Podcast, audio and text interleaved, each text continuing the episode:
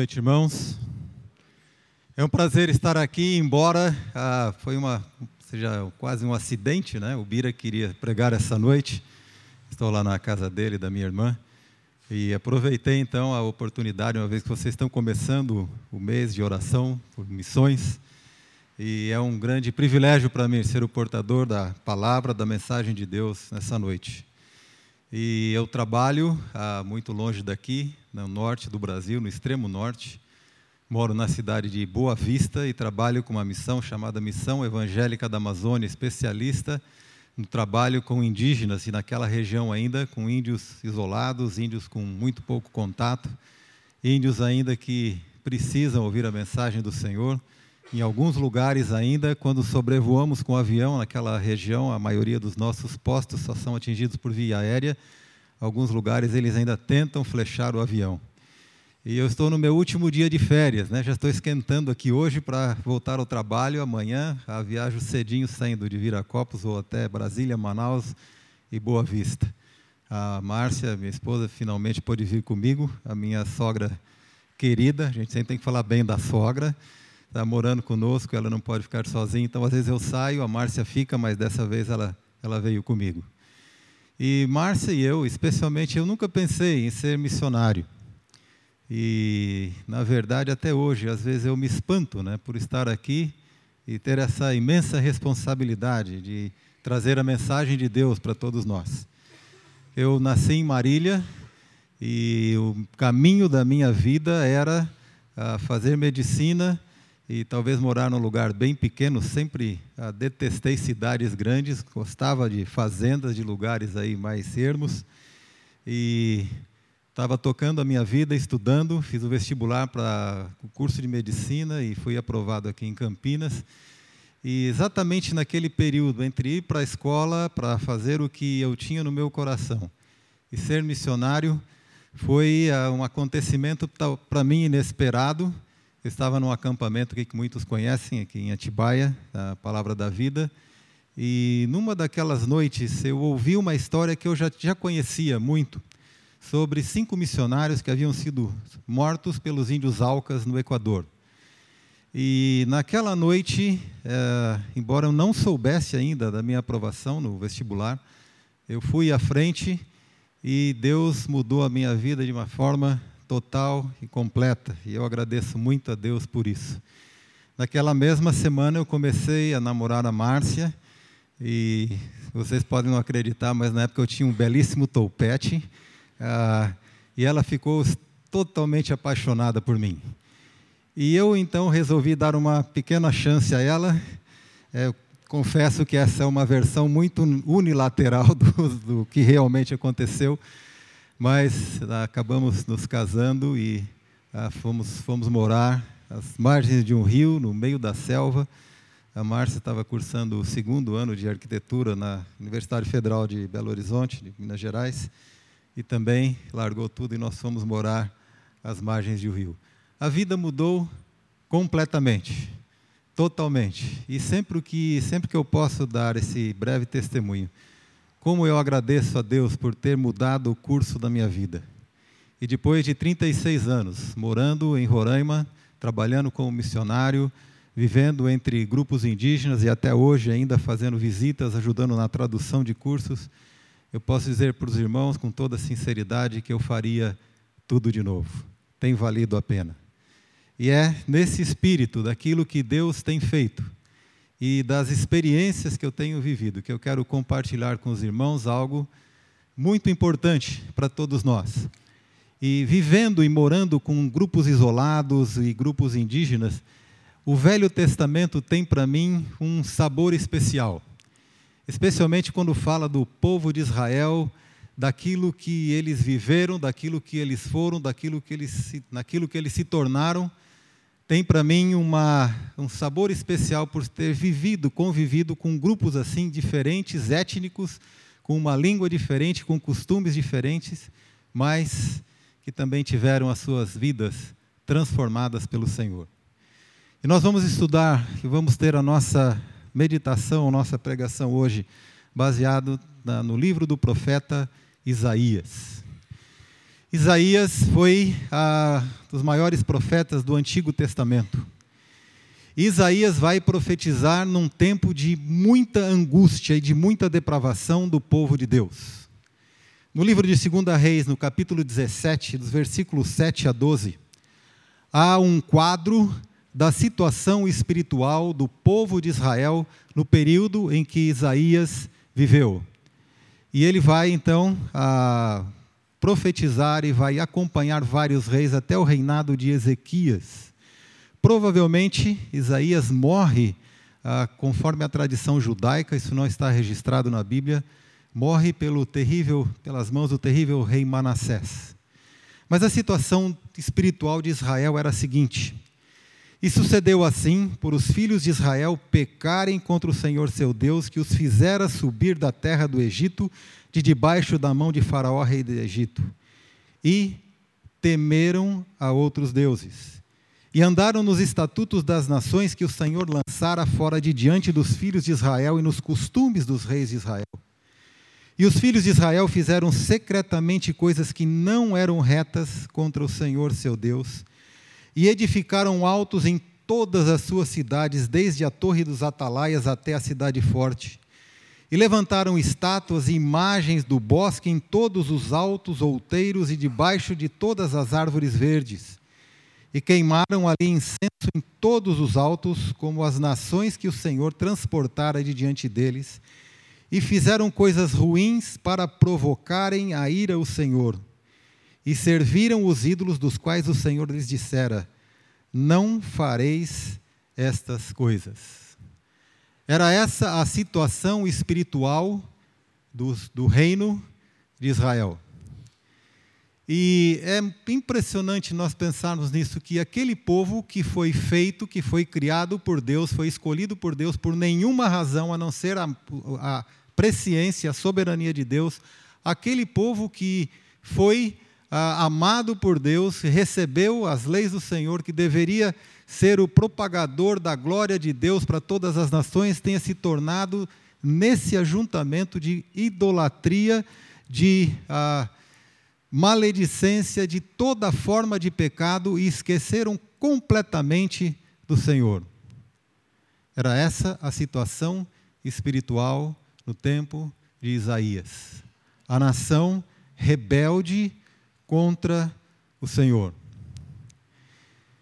E pior ainda, além da depravação espiritual, de se esquecerem completamente do Senhor, de fazerem altos e adorarem imagens e queimarem seus filhos ao fogo, no fogo e fazerem toda sorte de uh, práticas que eram proibidas, terminantemente proibidas pelo Senhor, Israel se encontrava ainda ameaçada ah, politicamente, militarmente, pelo reino da Assíria. E o reino da Assíria era imenso. O reino da Assíria, só para nós termos uma ideia hoje, ele abrangeria quase todo o Oriente Médio. Ele entraria desde o Iraque, Irã, Arábia Saudita, um pedaço do Afeganistão, ele iria até o Egito, toda a Síria e era tão imenso que ele chegava até um pedaço do que seria atualmente a Rússia, e só não entraram mais ainda por causa dos Cáucasos, que eram montanhas elevadas. E a, a Síria era um império violentíssimo e que dominava ah, e escravizava os povos a quem conquistava de várias maneiras, ou, ou ah, se eles se submetessem, se tornariam escravos e viveriam, ou então eles eram trucidados nas guerras, porque eles tinham ah, criado ah, pela primeira vez um tipo de infantaria e cavalaria usando animais e, e carruagens e eram terríveis. Eles tinham uma política de ah, controle dessas populações conquistadas, porque eles tiravam as pessoas de um determinado lugar e levavam para outros completamente diferentes, de línguas diferentes, e Israel estava cercado por essa potência. A depravação espiritual. Estavam longe do Senhor e cercados militarmente pela Assíria. E só para os irmãos terem uma ideia dos textos bíblicos que falam sobre o rei da Assíria, além de tudo, ele era um rei extremamente arrogante. eles já haviam conquistado Samaria. Samaria havia se associado à Síria, mas a Síria e o norte de Israel foram conquistados por esse rei. E nessa política de ah, mudar as populações, muitos dos judeus foram levados para distante da, da, da terra natal e outros povos foram levados para Samaria, que era a capital dos reinos do norte, e se misturaram ali, criaram uma região de sincretismo e que vai criar problemas para eles até o final, e era por isso que os judeus não gostavam dos samaritanos. Mas olha o que o rei da Síria falou em relação a Israel. A minha mão alcançou os reinos dos ídolos, ainda que as suas imagens de escultura eram melhores do que as de Jerusalém e do que as de Samaria. Porquanto o rei disse: Com o poder da minha mão fiz isso, e com a minha sabedoria, porque sou inteligente, removi os limites dos povos e roubei os teus tesouros, seus tesouros, e como valente abati os que se assentavam em tronos. Meti a mão nas riquezas dos povos como a um ninho, e como se ajuntam os ovos abandonados, assim eu ajuntei toda a terra, e não houve quem movesse a asa, ou abrisse a mão, ou piasse. Como se ajuntam os ovos abandonados, assim eu ajuntei toda a terra, e não houve quem movesse a asa, ou abrisse a boca, ou piasse. Israel longe de Deus, cercado por um inimigo poderosíssimo, pense em todo o Oriente Médio, até as fronteiras ah, com o Afeganistão, com a própria Rússia, e um minúsculo povo de Israel, apenas o sul, o norte já conquistado, para enfrentar um inimigo com essa força, com, essa, uh, com esse poderio militar e com um rei extremamente arrogante. Ele diz: Eu fiz com as nações como quem pega os ovos num ninho, e nem houve a quem pudesse bater as asas contra mim, nem alguém ou um passarinho que piasse e eu vou fazer isso também a Jerusalém. Israel estava, a Judá cercado, Isaías ali, vendo essa situação, com um rei poderoso às portas. E os cercos nessa época, irmãos, eram coisas terríveis. Não havia nenhuma, nenhum organismo que ah, fosse ah, responsável para vigiar se os direitos humanos estavam sendo respeitados. Não havia convenção de Genebra, não havia nada. E quando os assírios tomaram Samaria, houve um período na história daquele povo norte de Israel, é nesse período as, as tribos, as dez tribos vão desaparecer, quando eles enfrentam uma, uh, um cerco por um general, o rei, chamado Ben-Hadad. E olha só como foi a situação de Samaria. Depois disso, ajuntou Ben-Hadad, rei da Síria, todo o seu exército, subiu e sitiou a Samaria. Houve grande fome em Samaria, eis que a sitiaram, a ponto de se vender a cabeça de um jumento por 80 ciclos de prata e um pouco de esterco de pombas por cinco ciclos. Fome desespero, e eu nem coloquei aqui, eu acho um texto é, pesado em relação a, a aquilo que acontece, porque duas mães resolveram, uma primeiro matar e comer o filho de uma delas, e depois iriam comer o filho da outra. Os irmãos podem imaginar o terror que era uma cidade sitiada. Eles estavam vendendo a, a cabeça de um jumento por 80 ciclos de prata, e um pouco de esterco de pombas por cinco ciclos. E Judá sabia disso. Eles estavam com muito medo. Talvez vocês não ah, nunca vão ah, enfrentar uma situação de cerco, mas eu já vivi algumas vezes. Os Yanomamis, o povo com o qual eu trabalho há mais tempo, é, eles fazem ataques, ainda são grupos isolados e há muita é, muita guerra, muita, muito, muitos ataques, porque para o Yanomami não existe uma morte natural. Sempre ela foi provocada por um inimigo, mesmo que seja uma criança ou um jovem que suba numa árvore para tirar uma flecha que ficou lá enroscada num dia chuvoso, tudo escorregadio. Se ele cai lá de cima e morre, a pergunta é: quem foi que o empurrou lá de cima?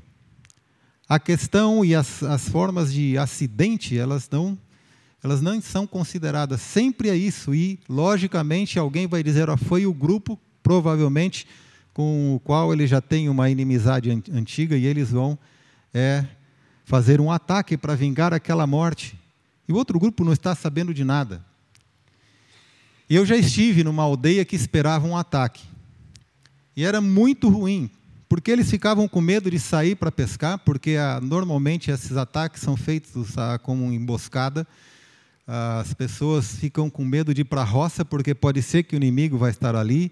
Eles têm medo de caçar longe quando vão sair em grupos grandes, porque pode ser que o inimigo esteja esperando emboscado num dos caminhos. E é sempre um ataque rápido, é uma flechada e uh, o grupo foge. E numa dessas viagens eu, eu não sabia disso. E durante a noite, a gente dormindo na, na, na maloca, na aldeia, naquela casa coletiva, às vezes a gente precisava sair para usar o banheiro fora da aldeia. E os que moraram no interior sabem que é muito gostoso fazer xixi no mato.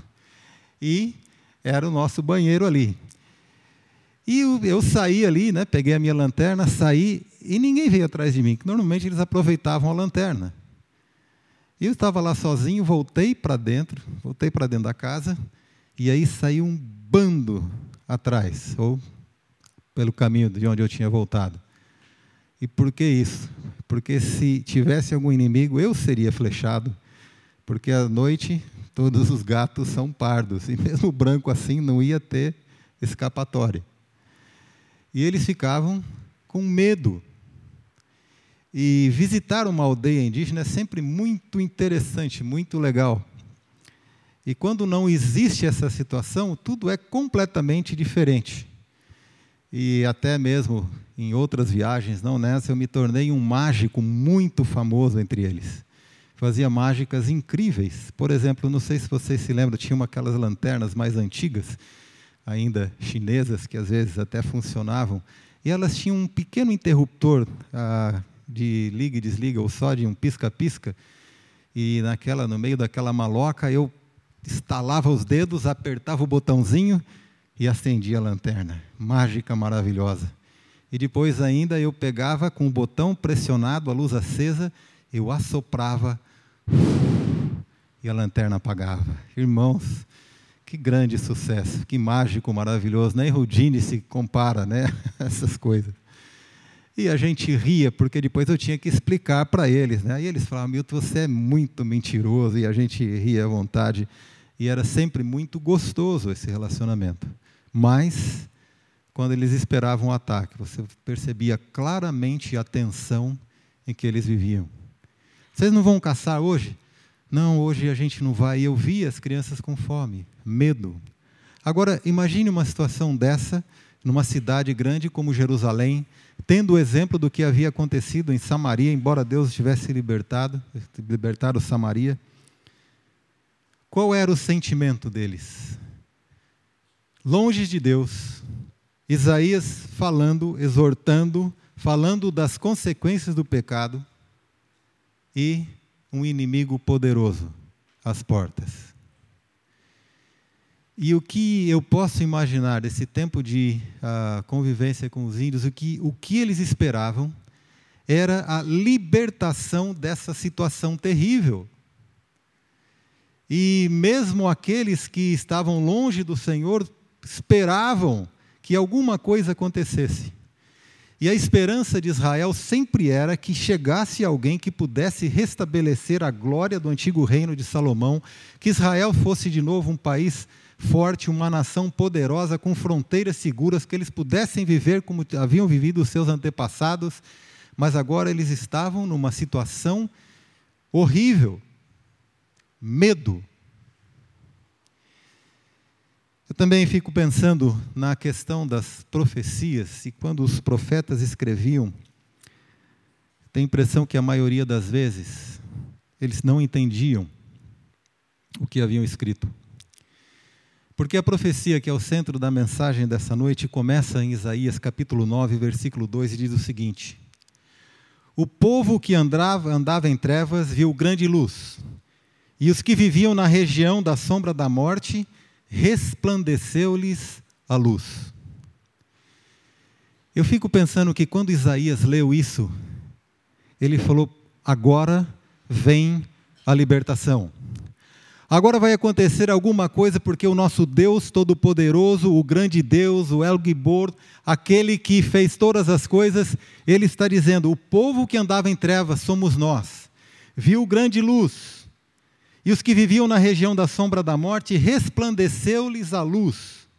Nós estamos andando na região da sombra da morte. Nós temos um rei poderoso, com um exército imbatível, conquistador, dominador, violento às nossas portas, mas agora o Senhor vai nos mandar a libertação. Mas o texto continua. E ele é muito estranho porque dentro daquela esperança, daquela perspectiva que Israel tinha, a mensagem é decepcionante.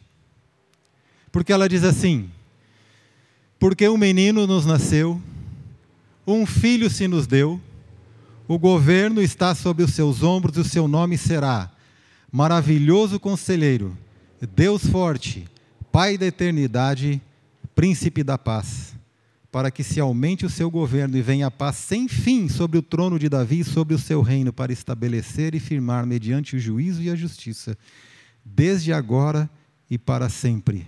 O zelo do Senhor dos exércitos fará isto.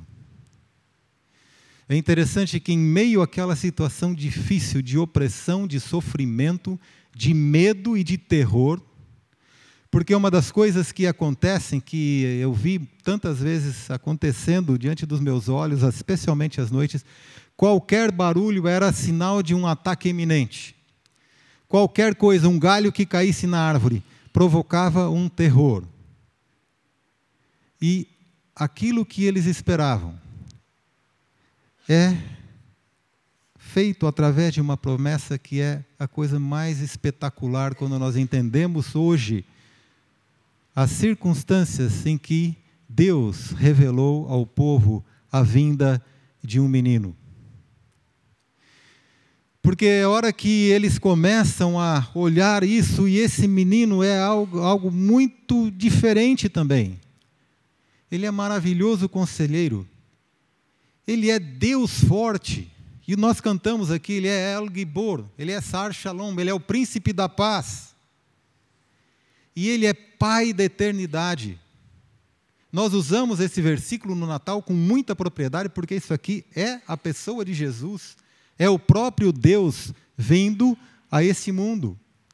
E essa profecia é mais impressionante quando nós entendemos o contexto em que ela foi dada, de sofrimento, de angústia, de medo. E esse menino, ele é o Pai da eternidade. A eternidade, ela provoca pensamentos que nós, nós não conseguimos entender o que é eternidade. Nós podemos entender aquilo que é imortal, mas nós não temos capacidade intelectual para entendermos algo que não tem princípio. E esse menino, ele é pai da eternidade. O que significa isso? E se você perguntar para uma criança o que é ah, quem criou Deus, ela vai dizer assim: Deus sempre existiu e está tá bom. Mas quando você raciocina com o seu pensamento ocidental, do seu raciocínio linear, e você vai pensar: como pode ser algo que nunca teve começo? Deus é eterno e esse, esse menino é o príncipe da paz, porque ele é o próprio Deus. E ele está dizendo: o governo, o reino, vai estar firmado sobre os seus ombros porque Ele é o Deus encarnado. Ele é o próprio Deus que veio para a libertação do seu povo. Provavelmente Isaías, pelo poder do próprio Deus, ele entendeu isso. Mas a situação não vai se resolver com esse menino. Aquela situação passageira, aquela situação pontual, circunstancial, que exigia uma atuação de Deus, e Deus vai atuar na vida ah, do povo de Israel, e pela sua graça e pela sua misericórdia, não por, pelo arrependimento do povo, Deus vai matar 180 mil soldados do exército assírio. Ben-Hadad vai voltar e ele é morto enquanto ele adorava o seu Deus pelos seus próprios filhos na cidade de Nínive. Deus resolveu aquela situação, mas essa profecia aqui, irmãos, tem tudo a ver com você e comigo. Você e eu, nós só estamos aqui por causa desse menino. E quando você olha por essa perspectiva, Primeira coisa que nós aprendemos é que, às vezes, nós estamos enfrentando uma situação de muita angústia. E nós gostaríamos que Deus resolvesse a situação de uma forma que nos agradasse. E Ele fala: porque o um menino já te foi dado. E isso transforma aquilo que é passageiro, pontual, embora nos atinja, nos coloca uma esperança de eternidade, por causa do menino que nos foi dado. O poder dessa profecia e do Deus forte, o Pai da eternidade, o príncipe da paz, o maravilhoso conselheiro que nos foi enviado, que nasceu em Belém e nós conhecemos sua história, embora para nós nós olhemos para trás e o povo do Velho Testamento tinha que olhar para frente. Eu tenho visto o poder imenso dessa profecia que foi dada em tempos de tanta angústia. Nesses anos de trabalho missionário, na convivência com povos isolados, primitivos no sentido de estarem afastados de toda a tecnologia, de viverem uma cultura completamente diferente, uma língua completamente diferente, de terem os seus problemas particulares e peculiares. A diferença que esse menino faz na vida de qualquer pessoa. E a diferença que ele faz é eterna. Conhecer ao Senhor Jesus torna a vida ou mostra uma perspectiva completamente diferente daquilo que nós vivemos, daquilo que nós somos e às vezes pelos problemas que nós passamos. Quando nós entendemos a, o que isso significa para nós e quem é esse menino e o que ele fez por nós, os nossos horizontes mudam completamente, porque Ele mudou também completamente a nossa vida. Durante mais de 50 anos, nós ah, e os missionários, os primeiros missionários que vieram ou alcançaram aquela região, eles estavam pregando esse mesmo evangelho. Porque esse menino nasce, nós sabemos a história do seu nascimento, nós sabemos a história da sua vida e o próprio livro de Isaías vai falar com detalhes a respeito da sua morte. Salmo 22 vai dizer a forma como ele vai ser morto. Nós conhecemos é, perfeitamente isso e por mais de 50 anos nós estávamos pregando essa mesma mensagem sobre a vida desse menino para grupos isolados, primitivos, onde uma língua nova precisava ser aprendida, às vezes duas, três, onde uma tradução estava e continua sendo feita até hoje, mas com muita resistência. E nós chegamos a pensar que como quando esse povo vai entender essas coisas? Porque os Yanomamis também sempre pensavam na solução imediata dos seus problemas. E eram problemas que para nós parecem é, muito simples, de querer uma, uma camisa, uma camiseta para se proteger dos piuns, um borrachudo terrível que tem naquela região, de remédios, de coisas básicas. E usavam, e até hoje em, muitas áreas, a presença dos missionários como fonte de recebimento de é, coisas, de bens materiais. E durante muitos anos, muitos anos, aprendendo a língua, pregando sobre essa verdade, a ideia era a mesma que o povo de Israel tinha. Nós precisamos de uma solução para o nosso problema agora. Nós precisamos que a Senaqueribe, que o rei arrogante, que ele saia de, de perto de nós. E o que estavam dizendo? Olha, vai nascer um menino, que é o próprio Deus, que vai vir morar entre vocês. E por causa disso, o povo que andava em trevas vai poder ver grande luz.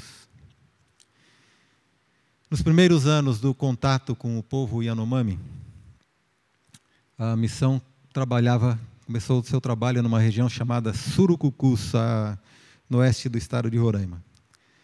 Grupos ainda primitivos, isolados, que viviam em guerra e muitos estão em guerra até hoje. E os missionários começaram a sair da, do posto missionário e visitar aldeias, pregando, falando dessa mensagem. E a resposta era praticamente nenhuma. Às vezes, algum se interessava aqui, outro dizia que tinha entendido ali, e a missão ficou trabalhando naquele local por alguns anos. Mas era uma área muito rica num minério chamado casterita, que é base para o estanho. E a missão teve que, a missão foi retirada daquele lugar. Nunca mais pudemos voltar para a região de Surucucu.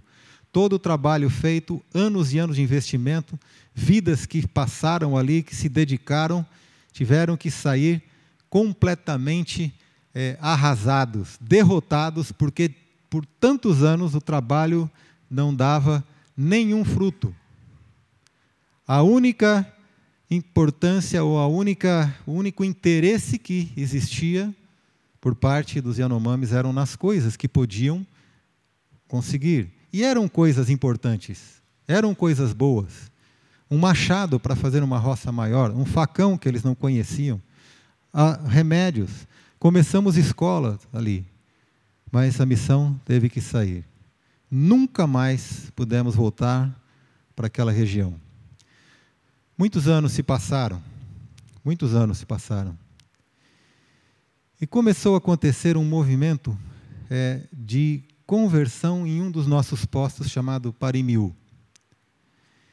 E durante esses anos que a missão também cuidou da área de saúde, da, dessa parte da indígena, a, trabalhando para o governo com recursos próprios, com medicamentos que nós mesmos comprávamos, a, a, a, o governo brasileiro ele assumiu a saúde dos povos indígenas, criou distritos sanitários e lá em Roraima, no interior do estado, eles começaram a colocar rádios, rádios comunicadores para que os atendentes indígenas e o pessoal de saúde da Secretaria de Saúde do INE pudesse chamar o avião para emergências. E os índios começaram a conversar também usando o sistema de fonia implantado pela Secretaria de Saúde do Índio. E naquela aldeia, onde o, começou a existir um movimento depois de muitos anos, de um reavivamento, de compreensão da palavra de Deus, através da compreensão do que era, ou de quem era Jesus Cristo, o que ele fazia muitos índios começaram a se converter. E nós batizamos cinco, depois dez, depois trinta, depois cinquenta. Algo totalmente inédito, depois de tantos anos.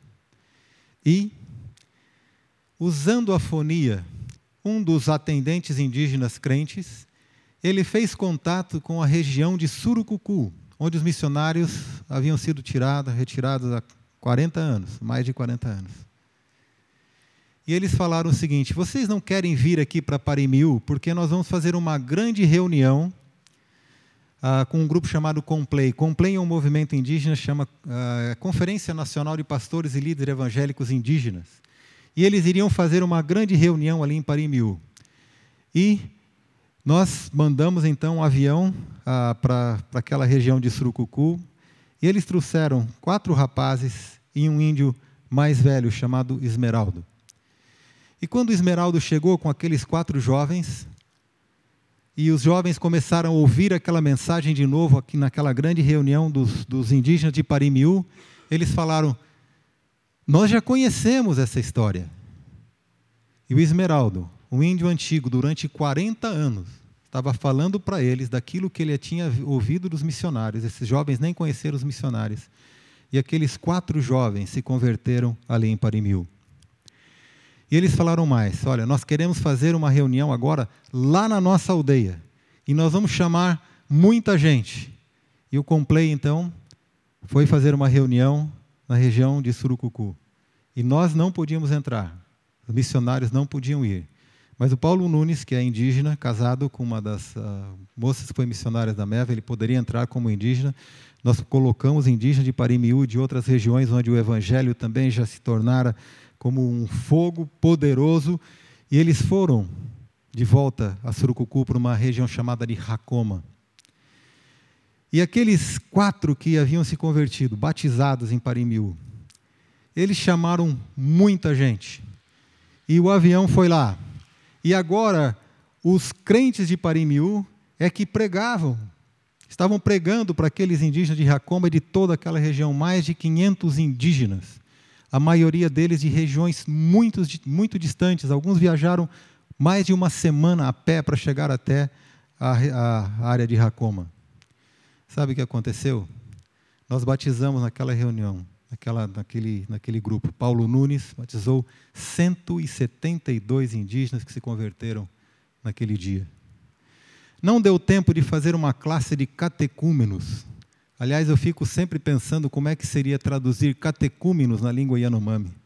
Deve ser Deus está, roiterra, ruboei, borma, oi, anorra, Deus está. E vai, vai, teria que explicar. Vai ser onde se reúnem aqueles que vão aprender as primeiras coisas sobre Deus para serem batizados. Né? Catecúmenos resolve o problema. E a gente ficava pensando, mas como é que nós vamos batizar esse pessoal sem, sem a classe de catecúmenos? E os índios começaram a ficar bravos. Falaram, olha, quem, é, quem pode ser batizado? Aqueles que creem em Jesus. E eles falavam, eu creio em Jesus, eu aceitei, eu entendi. Por que, que eu não posso ser batizado? Talvez fira um pouco da nossa teologia e da minha origem presbiteriana. E 172 indígenas foram batizados ali naquele dia. E mais ainda, essa mensagem começou a se espalhar em áreas que nós não conhecemos, que nós não sabemos. E o que, que nós podíamos fazer? Não dar acesso, somos proibidos de entrar naquela área, mas nós já tínhamos várias é, traduções da, do Novo Testamento prontas. E foram é, gravadas em, em fitas, em, nas em mídias mais modernas. E uma empresa nos Estados Unidos começou a, a criar um tipo de gravador com uma pequena bateria solar atrás, com os livros do Novo Testamento. Nós não vencemos de tanto pedido que há para que a palavra de Deus chegue, chegue até essas aldeias. Já distribuímos centenas, talvez milhares de pequenos gravadores e eles ouvem aquilo incessantemente até acabar, até não a máquina é feita por um limite e eles ouvem e quase que semanalmente eu tenho alguém na minha sala pedindo a palavra de Deus gravada por causa do menino porque um filho nos nasceu. O governo está sobre os seus ombros. Um filho se nos deu, um menino nos nasceu.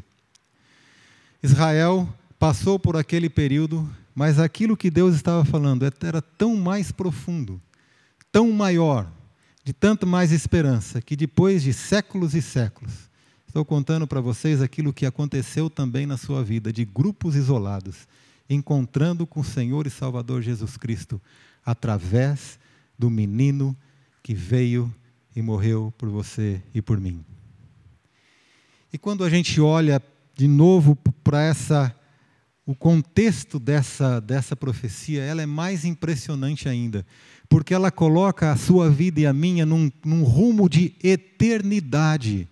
Essas coisas vão passar, nós somos extremamente ligados naquilo que é passageiro, é efêmero, e muitas vezes nós nos esquecemos da promessa maravilhosa que vem através desse menino, não só da companhia, do amor, do perdão dos pecados, mas da vida eterna que vem através dele, porque ele é o Pai da eternidade.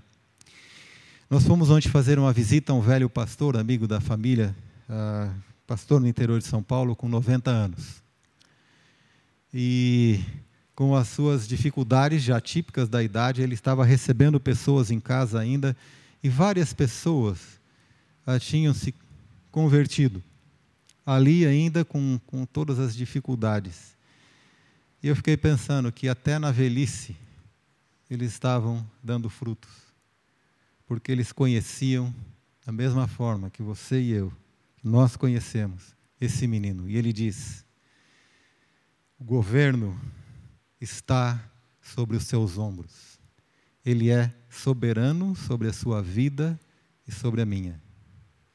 Nada acontece sem que ele saiba. O povo de Israel foi liberto, o rei foi assassinado pelos seus próprios filhos, eles ficaram livres daquela situação emergencial, entraram nos mesmos problemas, a corrupção continuou. Judá também foi levado cativo para a Babilônia, depois vem a reforma e vem a história toda de Israel. Mas a mensagem que foi dada através de Isaías é poderosa para nós até hoje. Por isso que quando nós enfrentamos as dificuldades da vida, se nós estivermos olhando da forma certa para quem nós cremos, em quem nós cremos e quem Ele é, as coisas mudam completamente de perspectiva. O que nós passamos aqui é passageiro. O que o príncipe da paz fez por nós, o que o Pai da eternidade fez por nós, é eterno. E eu sempre gosto muito de dois versículos, e eu vou terminar citando, os eles não estão aqui na, na projeção. Ele diz o seguinte: que nem olhos viram, nem ouvidos ouviram, nem jamais penetrou em coração humano o que Deus tem preparado para aqueles que o amam.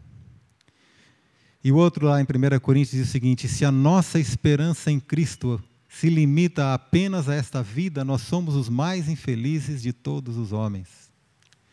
Se a nossa esperança em Cristo se limita apenas nessa vida, naquilo que nós somos, nos nossos problemas, nós somos os mais infelizes de todos os homens, porque nós nem podemos imaginar o que o menino, o Pai da eternidade, fez para nós. Que Ele te abençoe, me abençoe também nas nossas vidas, nas nossas lutas para que a nossa mente nunca perca a perspectiva daquilo que é eterno e que está em nós. Porque um menino nos nasceu, um filho se nos deu. E o governo está sobre os seus ombros. O seu nome será maravilhoso, conselheiro, Deus forte, Pai da eternidade, príncipe da paz. Vamos orar. Senhor Deus, nós te agradecemos pela tua palavra porque ela é simples e ela chega até os nossos corações.